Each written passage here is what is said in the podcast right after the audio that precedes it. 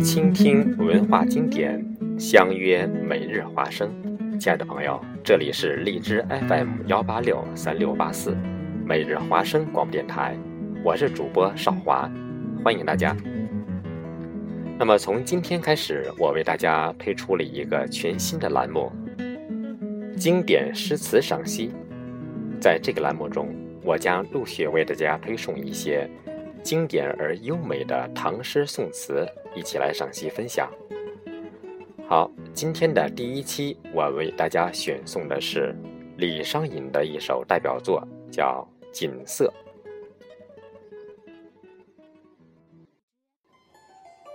《锦瑟》是唐朝诗人李商隐的代表作，诗题锦瑟，但并非咏物。不过是按古诗的惯例，以“偏首”二字为题，实是借色以引题的一首无题诗。《锦瑟》是李商隐极负盛名的一首诗，也是最难所解的一首诗。诗家素以“一篇锦瑟难人解”的慨叹。本诗属于一首晚年回忆之作，虽然有些朦胧，却历来为人传颂。诗人一生经历有难言之痛、至苦之情，郁结中怀，发为诗句，往复递回。如为锦瑟之诗中有生离死别之恨，恐怕也并非一段。诗人追忆了自己的青春年华，伤感自己不幸的遭遇，寄托了悲慨愤懑的心情。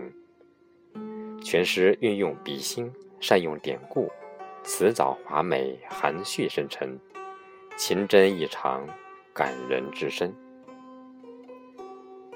作者李商隐，字义山，号玉溪生，樊南生，是晚唐著名诗人，有“七律圣手”之称。他诗作文学价值很高，他和杜牧合称“小李杜”。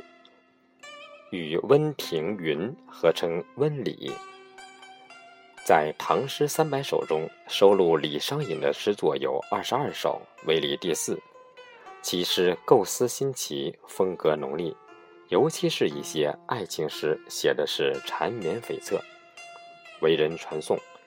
但过于隐晦迷离，难于所解，以至于有“诗家都爱西昆好，只恨无人”。作正间之宵，因处于流离党争的夹缝之中，一生很不得志，死后葬于家乡荥阳。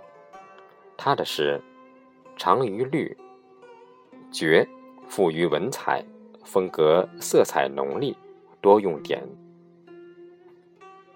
锦瑟无端五十弦，一弦一柱。思华年，庄生晓梦迷蝴蝶，望帝春心托杜鹃。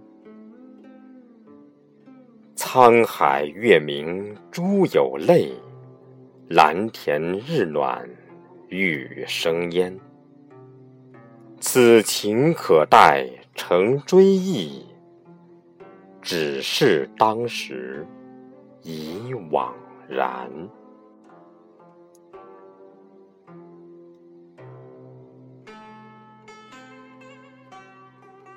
这里“锦瑟无端五十弦，一弦一柱思华年”。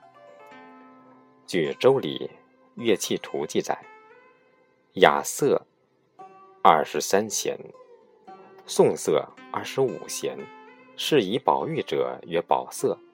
会文如锦者，曰锦瑟。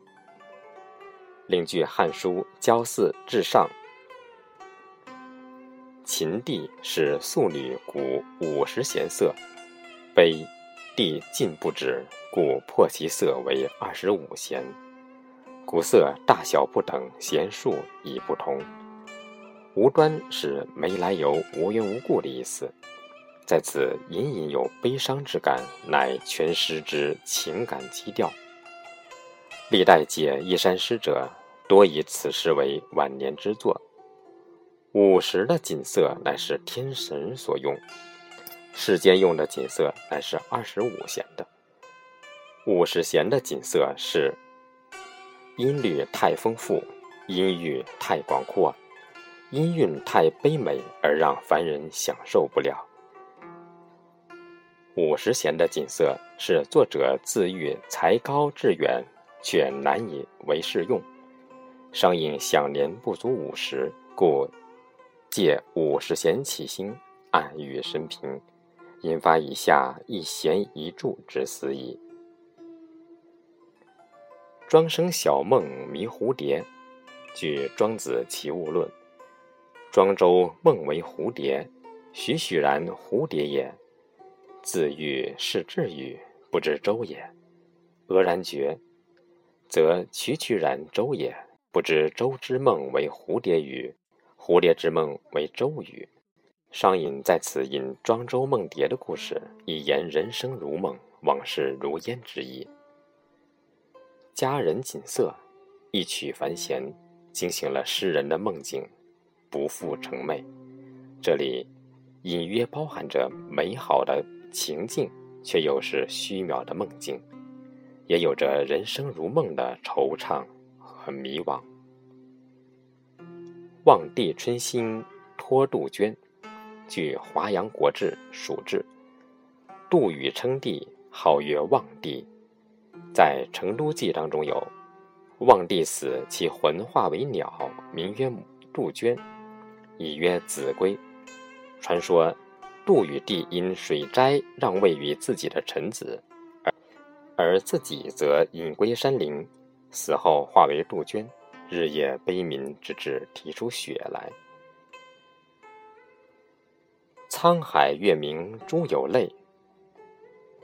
据《博物志》，南海外有鲛人，水居如鱼，不费击之，其眼气则能出珠。《新唐书·狄仁杰传》中有：“仁杰举明经，调汴州参军，为吏乌宿处置，使阎立本如训，议其才。谢曰：‘众离称观过之人，均可谓沧海遗珠矣。’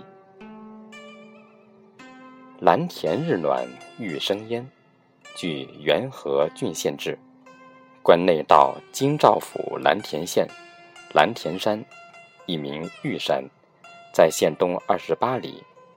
文选陆机文赋中说：“石晕玉而山辉，水怀珠而川媚。”困学记文卷十八司空表圣云：“戴荣州为诗家之景，如蓝田日暖，凉玉生烟。”可望而不可至于眉睫之前也。李义山欲生焉之句，盖本于此。此情可待成追忆，只是当时已惘然。拢述全篇，明白提出“此情”二字，与开端的华年相为呼应。实际是说，如此情怀。期待今朝回忆，实感无穷怅恨；即在当时，早已是令人不胜惘然惆怅了。那么今朝追忆，其为怅恨，又当如何？诗人用这两句诗，表达出了几层曲折，而几层曲折又只是为了说明那种怅惘的苦痛心情。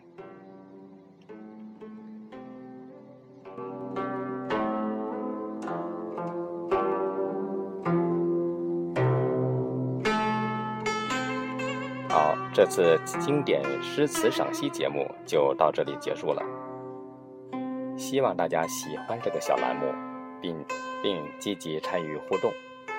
好的，这里是荔枝 FM 幺八六三六八四每日花生广播电台，热切希望大家能够订阅。今天的节目到此结束，谢谢大家收听，我们下次节目见，拜拜。